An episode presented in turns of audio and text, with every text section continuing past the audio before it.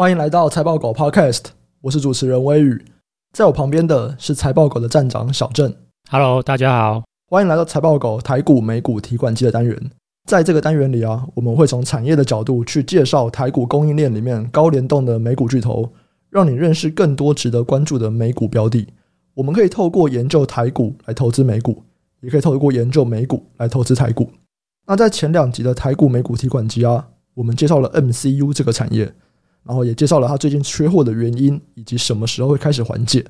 今天这集啊，我们则是要把焦点放回来台湾，介绍台股 MCU 厂商与美股巨头之间的差异，他们的竞争力啊有哪些差别？那他们短期和长期在发展上面又会有哪些的风险？首先呢、我们其实在上一集我们有聊过嘛？诶，为什么我们讲到 MCU 的这些巨头啊，都是在欧美日，那比较没有讲到台湾？那其实上一次小郑有提到了，它是有一些历史的因素的。那今天能不能请小郑再更深入的介绍一下台厂的这些 MCU 厂商啊，跟这些欧美的大厂，他们在竞争力上面有哪些差异？在台股上市 MCU 公司应该有十多家吧？对，那只是说他们的营收规模大部分都算蛮小的，大概都低于十亿台币。这些 MCU 厂商如果以市占率来看，在全球市占率可能都不到零点三趴吧。我觉得比较代表性的公司大概有三家，第一家是新唐，代号是四九一九，是台湾所有的 N C U 厂商里面市值最大的，大概是五百二十亿台币。那它本身应该算是交加华邦电的子公司，过去原本其实是华邦电的逻辑 IC 部门，是一直到二零零八年才分割独立出来。目前其实华邦电对它的持股仍然是超过五成，算是最大的股东。它如果只看 NCU 的话，它的年营收的规模差不多是在八十亿台币，算是台湾规模最大的，在全球市占率也差不多有一点五到两趴了。可是是台厂里面算是规模最大公司的这个 NCU 主要的销售市场也是以 PC 消费电子为主，那两者就合占七十五趴。不过新唐它有一些特殊之处，跟台湾的其他 NCU 厂商不同。所有的台湾的 NCU 厂商都是委外代工，专心只做 IC 设计。只有新唐就是它是唯一的所谓的 IDM，自己设计自己制造。它有一座六寸的晶圆厂。我估计也是因为这个原因啊，新唐可能在工控的刻字化方面的这个能力也会稍微比较好一点。所以相对于其他台湾的 NCU 厂商，它的车用工控的比重也比较高一点。它大概 NCU 的二十五趴的营收就是来自于车用跟工业。台湾的 N C U 第二大是另外一家叫做盛群，代号是六二零二，它目前的市值大概是两百五十八亿台币。它的前身是联电的部门，算是联家军啊。它是在差不多一九九八年自联电分割独立出来。虽然说一九九八年就已经分割独立了，不过到目前为止，联电依然是公司的最大股东。公司目前 N C U 的营收规模差不多是四十亿，占整体营收的八成。四十亿台币，如果以全球市占率来看，就不到一趴。它的这个 N C U 的主要的销售市场都是消费性的，家电的话就是其中一个很大的营收来源，大概占它整体 N C U 营收的三十二趴。我觉得它有一个隐性优势啊，就是因为它是联家军嘛，某些程度上面它跟联电的关系是比较好的。所以，如果在这个代工厂产能供不应求的情况之下，理论上盛群在去要这个联电的产能资源，会比其他的公司来的相对可能容易一点吧，有稍微有一点关系啊。当然也不是说他一定要得到啊，只是说相较其他的就是公司在跟联电合作上面，它会比较密切一点。再来，如果再看第三大，就是松汉，代号是五四七一，它的市值的话就只有一百五十二亿台币。NCU 的营收规模差不多就是十六到二十三亿，去年是二十三亿。它如果是不看去年的话，平常大概是十六亿。那因为去年是因为疫情的关系嘛，所以它就这个营收就拉高了，所以去年的这个 NCU 的规模有来到二十三亿，大概占它整体营收的差不多四十五趴。一样，就是公司的 NCU 营收几乎来自于消费性市场，就是 USB 用的 NCU 或者是一些医疗用的额温计啊、血压计啊，或者是一些小家电的应用。它跟就是其他公司一样，也都是纯粹的 IC 设计。除了这前面这前三大之外，再看到其他公司的话，那营收规模都很小，都几乎就是小于十五亿台币吧，或小于十亿台币。所以还有很多公司，像九旗啊、宏康啊这些公司，这个我们就不再一一列举介绍了。好，所以你刚介绍了啊，台股比较大的 MCU 厂商有三家嘛，有四九一九的新唐、六二零二的盛群跟五四七一的松汉。但是这三家听起来啊，全部都蛮小的，所以他们的竞争力相对而言也会比较弱吗？可以这么说，就是说某些程度上面，他们的规模比较小，呃，这个是结果嘛。那成因的话，当然我觉得跟公司的这个竞争力相较于欧美日巨头是比较低一点是有关的。所谓的竞争力在 MCU 这边，它的表现是什么？MCU 的整体的市场其实可以分成两大类嘛，一个就是消费性的市场，另外一个是车用跟工业用的 NCU 市场。这两个市场它们的特性相差蛮大的。消费性市场他们比较在乎的是价格，没有那么在乎可靠性。车用和工业用市场的话，会非常在乎可靠性，还有厂商的客制化能力。以及能不能够长久的供货能力，所以车用跟工业用的市场的进入门槛是比较高的。能够打入车用跟工业用的市场，通常代表就是这个厂商在它的 N C U 产品的整体的竞争力而言是比较强。回头来回答 N C U 厂商竞争力表现在哪？它就是表现在公司有没有能力去在这个高可靠性、客制化，还有这一个长期的供货能力取得就是下游厂商的接受。下游车用工业用的厂商愿意接受或是采用公司的产品，那某些程度上面就代表公司的竞争力相对而言是比较好的。台湾的厂商和我们之前提到的欧美日 MCU 的巨头主要有三大差异啊。第一个是说台厂主要的 MCU 公司，他们琢磨的市场几乎都是以低阶的消费性电子为主，比较低价的小家电或者是一些消费电子玩具。可以在自己家里用家用的耳温枪、血压计，或者是一些 PC 周边，像 USB 啊、键盘控制的 MCU 各方面的。总之而言，都是比较属于消费性、生命周期比较短的，然后价格比较低的，比较没有那么在乎可靠性的一个市场。要求比较高的车用工业市场，基本上台湾的厂商都比较没有琢磨，比较没有足够的竞争力可以打入这个市场。那第二个特征的话，就是说除了新唐之外，所有台湾的 MCU 厂商全部都是所谓的无晶圆公司，也就是纯粹的 IC 设计公司。第三个特征的话，那当然就是说这些公司的规模，如果站在整个产业或是整个半导体的角度来看的话，这个都算是规模非常微型的公司，所以他们的市值相对于就是欧美日大厂也都是低非常多的，所以他们不太能够像欧美日巨头可以凭借自己的这个规模跟资金上的优势。透过并购快速取得规模成长，那这是一个蛮大的差异。因为如果我们看过去大概五年欧美的 MCU 厂商的发展，我们就会发现说，欧美日的这些 MCU 巨头有一个非常明显的现象是台湾厂商没有的，就是并购非常积极。像瑞萨，它就是在一九年开始就连续并了两家，算是大厂，就是一个是 IDT，另外一个是 Dialog。Dialog 应该算是快要接近合并完成吧，因为好像主要的公司都同意他们的合并案。那还有像恩智浦，它也是因为并了 Freescale 之后，它就瞬间就跻身为就是车用 NCU 的这个前两大。然后还有像 Microchip 并购这个 Atmel，市占率就快速提升。这些欧美大厂，因为他们有规模优势，所以他们的这个很常透过并购来去加速自己的营收或者是产品线的扩充。那如果我们来看过去五年到十年台湾厂商的话，没有什么太多的并购案。唯一有的就是这个新唐吧，新唐大概是在一九年底有去并购 Panasonic 的半导体部门，大概二点五亿美金的一个并购案，而且它的这个并购也不是专门针对 NCU 啊，Panasonic 的这个半导体部门有更多的琢磨是在可能像是类比 IC 或是功率 IC 的部分。这三点的话，我觉得就是台湾厂商跟欧美厂商之间的比较大的差异。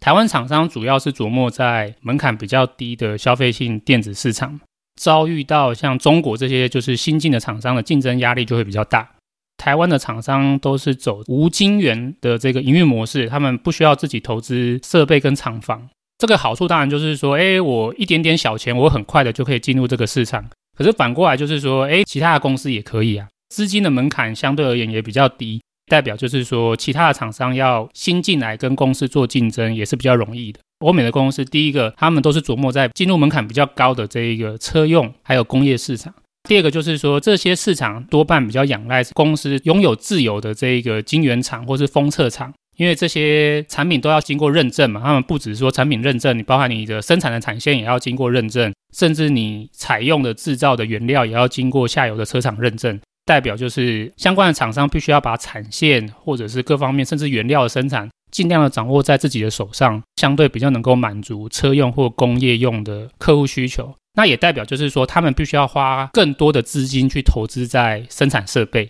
这个晶圆厂的投资都是数十亿美金嘛。并不是一个随随便便的小厂都能够随意的有这么多的资金可以加入竞争，所以综合以上来看的话，我觉得这些特性就导致台股厂商他所琢磨的消费性市场竞争者比较多，销价竞争也比较明显。如果说今天是车用跟工业用的市场，前五大 N C U 厂商的市占率高达八九成，可是如果是消费性市场的话就没有，前五大的话就只有大概六十趴，而且这个还有慢慢在下滑的趋势。这代表有更多的厂商加入这个消费性的 N C U 市场，侵蚀这个整个市场的市占率。因此，台股的 N C U 厂商如果站在长期投资的角度，比较不是首选。嗯，如果今天持续有新的厂商加入啊，是不是就代表其实这个产业就算是消费性，应该也还是不错吧？对不对？所以才会有厂商愿意持续进来啊。对，NCU 是一个缓慢成长性产业。只是说，我觉得它的成长性没有像车用跟工业市场这么好。可是消费性仍然是有缓慢的在成长，包含有一些新需求，像 TWS，就是真无线耳机。真无线耳机的话，像微宇你有在用，你就知道嘛。诶，它算是蛮智能的嘛，就是诶，你稍微按两下，它可能就是会播放，或者是说你做一些手势，它就会自动做一些额外的行为嘛。然后或者它会很自动、很聪明的跟你的 iPhone 去做自动连接。不需要你自己这边手动设定嘛？它其实就是在它的耳机里面有一个 MCU 的装置，去做一些简单的运算来控制你的这一个耳机行为，包含像哎跟我的手机 sync 的行为。真无线耳机这几年算是发展的还不错嘛，所以像这个新的需求，它也会对 MCU 带来新的消费性的成长需求。然后还有像说无线充电这种需求里面，它也会需要个 MCU 来做一些简单的电源控制，这都是会为这个消费性 MCU 带来一定的成长性。只是说这个成长性相对于比较先进制程，像我们说的手机的晶片，或者是 AI 运算晶片、伺服器晶片，或者是我们提到的车用 MCU、工业用 MCU，整体来看它的成长性还是比较低一点。其实如果我们去看从去年以来台湾的这些 MCU 厂商啊，其实涨幅都很高诶。盛群算是涨比较少的，啊盛群只有涨六十四趴，六十四趴是只有最少的，那其他的涨两百趴、三百趴，甚至到五百趴的都有。可是我们知道说，在上一次啊，我们聊到这次的 MCU 厂之所以缺货，其实是包含了一些，比如说火灾啊，或者是一些气候的事件，然后再加上其他的公司可能先把产能先移去做其他地方。这些大厂主要是工控跟车用。那刚刚你有提到啊，消费性的其实很多家都有做。那主要的厂商其实市占率也是在逐步下滑，因为有越来越多的供应商进来了。那为什么在消费性的 MCU 这两年还会涨那么多呢？我想的是厂商的股价，这个厂商的股价涨幅这么多，我觉得你说的没有错。他们其实是因为就是有一些天灾人祸造成巨头的产能损失嘛，那产业就是变成供不应求。那只是说，哎，巨头他们都是琢磨在车用跟工业用，那他们产能损失理论上是影响到车用或工业用的 NCU 嘛？那为什么消费性的 NCU 也会受影响？那其实他们还是有联动关系啊，因为第一个就是说，因为车用跟工业用的 MCU 产能不足，它会让这些巨头们更把他们仅有的产能尽量去拨给车用跟工业用的 MCU 的需求。那其实这些欧美巨头，他们还是有一部分的营收是在消费性的 MCU，只是说他们比重没有车用跟工业用高，可是他们还是有营收是在消费性的 MCU。而且某些程度上面，目前消费性的 NCU 市场里面的市占率前五大，也还是这些欧美的巨头。这些欧美的巨头，他们产能不足的情况之下，他们把自己的产能优先拨给车用跟工业用的 NCU，自然他们原本用来生产他们自己的消费性的 NCU 的产能就会不足了。那这个产能不足的话，那就会导致，哎，下游我今天要生产电子产品，我没办法生产。就会开始供不应求，那甚至他们会开始想要找其他相关的替代的一些厂商，这样子这些消费性的二线厂商自然会受惠。N C U 的单价如果从去年到现在来看呢、啊，这个涨幅非常惊人，不只是车用跟工业用的 N C U 涨幅很惊人，连这个消费性的 N C U，如果以现货的价格来看的话，就是在这个通路商的报价来看的话，就暴涨。以我这边看到的数据的话，在中国的现货市场，NCU 的单价从去年到现在应该是涨十五倍到二十倍有。对，那所有的这个消费性厂商都跟着受惠，所以我们也看到，就是从去年到现在，刚才前面提到的像盛群啊，或者是松汉啊，或者这些更小的像九旗、宏康这些公司，他们其实真的就是营收就暴冲，毛利率也暴冲，他们的这一个股价也就随之暴冲，然后甚至涨比就是这些欧美巨头还要惊人。现在他们已经涨了这样子一到五倍嘛？就你刚刚的讲法，他们只是一个短期。替代货源的一个选项诶，那接下来在如果我们就是先看短期的操作上面会有哪些风险呢？相较于欧美日的巨头啊，我觉得台股 NCU 族群短期的话，营运是有可能会提前在，我觉得可能是今年年底就会转弱。我觉得有几个征兆已经浮现出来，需要注意。第一个的话就是这个 PCNB 家电的需求有可能会在第四季开始比较明显的降温。这个 PCNB 家电都是属于就是消费性 NCU 蛮大的一个琢磨的市场，目前来看已经有蛮大可能会是在 Q 四有明显的降温了，那就会连带影响到消费性 NCU 的需求，所以我觉得这是第一个风险。那第二个风险的话是，我们可以看到就是说这个下游的客户啊，也开始逐渐受到因为今年整体景气复苏，带动铜啊、铝啊、电子组件啊、海运物流费用持续提升嘛。那这些成本项目持续提升啊，已经开始对一些比较低价、低毛利的这个消费电子厂商的利润产生挤压了。那如果我们来看一些就是比较低价的小家电的厂商，有在台股上市的艾美特，在中国上市的小熊电器、新宝股份、爱仕达，这些都是琢磨在中国小家电的厂商，他们都呈现一个有趣的现象，就是他们今年上半年的营收大部分是增长的，可是他们的毛利率却是明显的衰退。这就导致，就是说，虽然整体这个中国的家电需求在上半年是很不错，可是成本上涨的幅度可能已经快过下游需求成长，开始对这些厂商的毛利产生挤压。如果说今天这些下游的消费性电子，他们已经毛利没办法继续成长，甚至反而衰退了，这会反过来对于台湾的这些 MCU 厂商没有办法再顺利把涨价转嫁给下游。今年大部分的 MCU 厂商从年初开始就一直涨价，这个能够涨价的前提是基于诶下游的客户觉得需求很好，他们愿意承担这样的就是上游的成本上涨。可是目前却已经看到就是说，诶好像已经逐渐到一个瓶颈哦，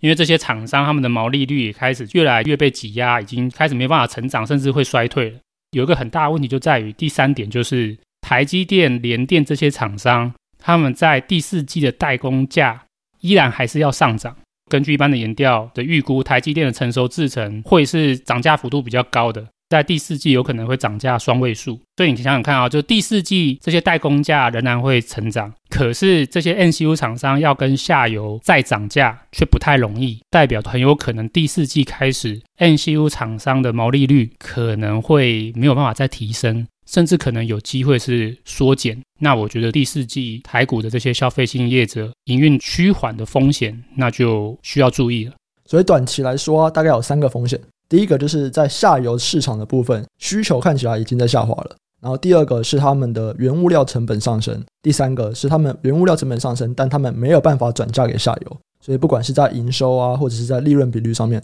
可能都不会很好。这边是在短期的风险，对对。那如果今天我们摆到长期来看呢？长期我觉得你刚才已经有讲了一个啦，就是台湾的这些消费型厂商，他们都比较小，所以他们比较难透过并购去提升他们的竞争力，或者是去扩大他们的市占。那除了这个比较小，没有办法用并购这个策略以外，当然啦，你比较小，然后可能在一些地缘上面，你也比较不容易去跨足到需要高频率沟通的车用啊，或者工控这样子的领域。那除了这几个以外，还有没有什么是比较属于长期竞争上的风险呢？其实，站在长期的角度，我觉得台股厂商受到中国厂商竞争的压力，其实也是高于欧美日巨头了。其实大家也蛮容易直觉想的，就是说中国厂商狼性最强的竞争力就是价格竞争嘛。嗯，价格竞争这一招在什么市场是最有效的？就是消费性市场嘛。只有消费性电子，或者是说以我们今天讨论这个消费性 NCU，对于价格是相对比较敏感。车用跟工业用，他们是属于比较追求高可靠性，价格不会是他们第一个在乎的地方，他们会更在乎高可靠性，然后可以长期配合供货的这种能力。以这样来看的话，就是说中国的厂商他们拿价格竞争来去跟台湾的厂商跟欧美的厂商去做相比的话，那一定是台湾的厂商受到的这个竞争压力跟伤害比较大。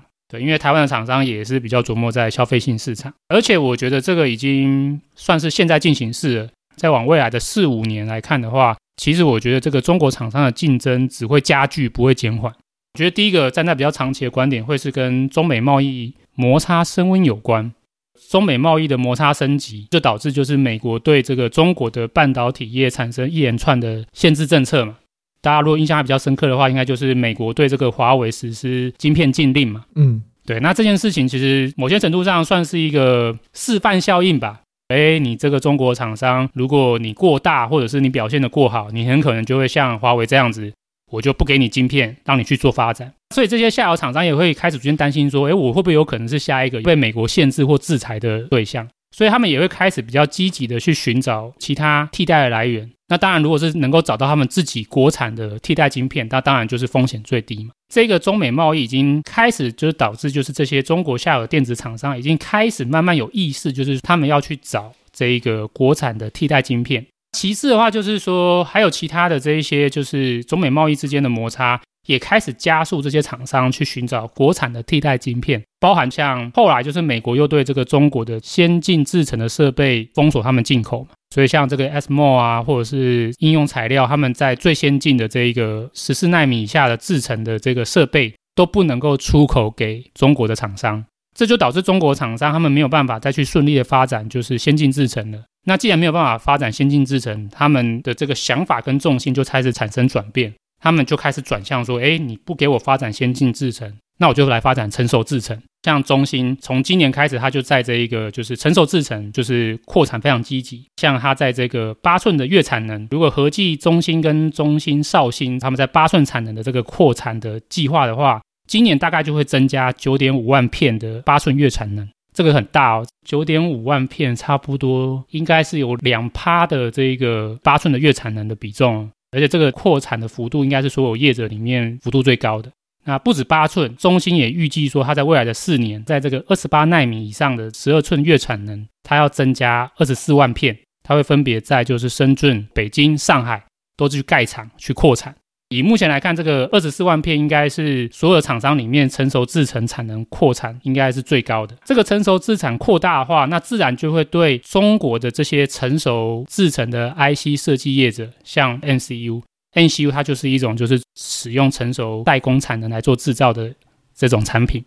那中国自己的成熟制程的产能提升了。那当然会有利他们自己国内的消费性的 MCU 业者能够取得充足的产能。最后的话就是说，今年这个 MCU 欧美大缺货，那这些中国的业者买不到 MCU，那他们自然也开始尝试导入中国的国产 MCU。以上的背景其实都加速了，就是这个中国的市场会有更多的业者，还有更多的资金投入到消费性的 MCU 市场。偏偏这个市场就是台湾的业者正在琢磨。所以在未来的几年，我认为他们的这个竞争压力会持续提升。最后还有一个就是，我觉得也是要注意的啦，就是中国其实它就是为了要发展它自己的半导体产业发展，它也是很积极的补助啦。所以像去年底他们就宣布一个税法嘛，他们就宣布就是说，诶，如果你是这个制程一百三十奈米以下，或者是制程是六十五奈米以下的 IC 设计业者，或者是相关半导体业者，你是可以得到免税哦。如果是一百三十纳米以下的话，免税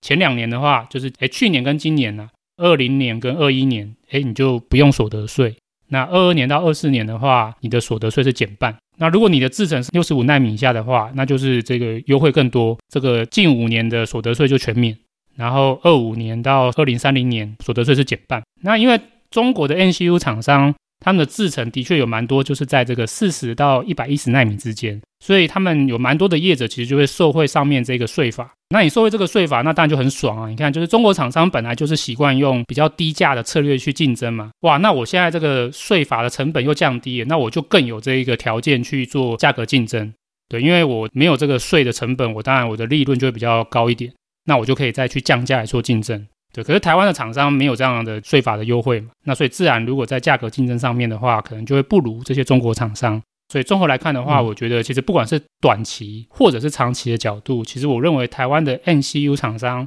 接下来在营运上遭遇到的逆风，我觉得会是高于我们之前提到的这些美股巨头。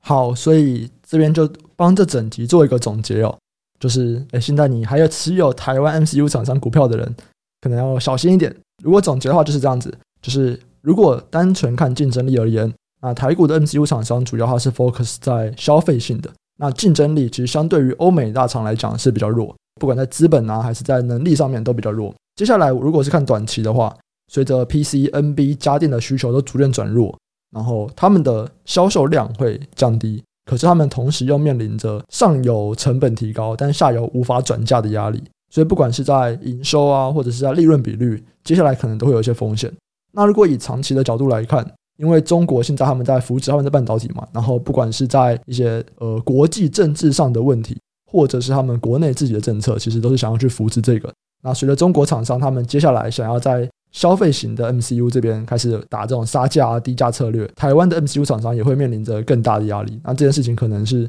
未来四到六年都会持续发生的事情。总结来说，就是。台湾的 MCU 厂商就是接下来可能会度过一段蛮不好过的日子，这样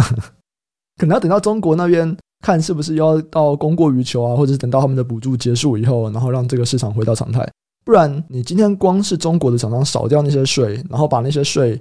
扣在他们的就是销售的单价上面，其实就差很多了耶。他们是有机会卖出来比台湾厂商成本还要低的价格。对啊，是有可能。这个好像算是中国业者蛮擅长的吧？对，就是我记得在触控面板一开始起来的时候，欧菲光就是这个样子嘛。好像所有的产业都是这样，就是中国那边卖的价格居然比台湾这边的成本还要低，就变成说台湾这边根本就毫无价格优势可言了。就是比较要注意的啦。好，那以上啊就是我们这节内容。喜欢听众朋友啊，记得按下订阅，并且分享给你的亲朋好友。有任何的问题或回馈，都欢迎留言告诉我们，我们会不定期在 Podcast 中回答留言区的问题。想要找平台讨论投资问题的，请上 Facebook 搜寻“财报狗智囊团”，我们也会不定期在社团中分享我们的看法，还有我们延伸的讨论。那我们这集就先到这边，下集再见，拜拜，拜拜。